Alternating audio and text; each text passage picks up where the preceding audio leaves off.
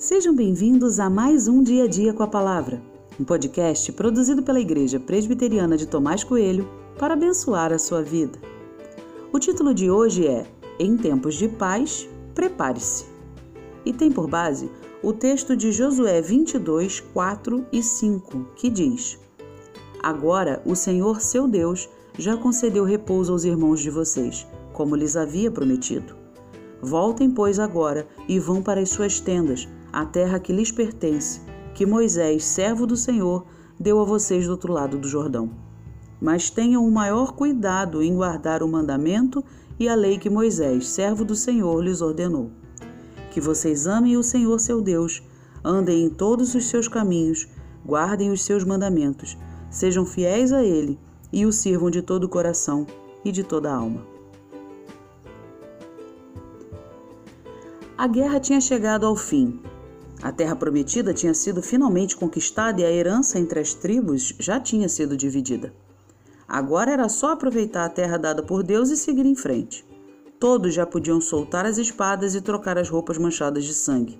O tempo era outro. Em meio a todo esse sentimento de alegria, percebo uma exortação clara sobre um perigo muito real. Encerrar a batalha significa ir para casa e aproveitar um merecido descanso. Descansar significa baixar a guarda, relaxar, sair do clima de guerra. Sim, eles precisavam e mereciam, contudo, um alerta foi dado.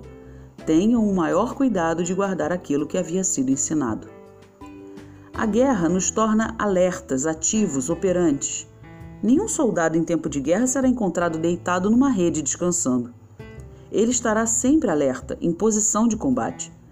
Já o tempo de paz nos tira o espírito de prontidão, de cuidado, de contínua preparação para a batalha. O tempo de guerra não é prazeroso, mas ele nos lembra que o perigo é real. Já o tempo de paz nos dá uma falsa sensação de que nada acontecerá. Se você vive um tempo difícil, um tempo de guerra, lembre que esse tempo vai passar. Ele é difícil, mas é temporário. Se você está vivendo um tempo de paz, aproveite, descanse, mas não esqueça de cuidar da sua vida com Deus. É no tempo de paz que a gente se prepara para a batalha. Não abandone nunca o tempo de preparo com a sua espada, que é a palavra de Deus.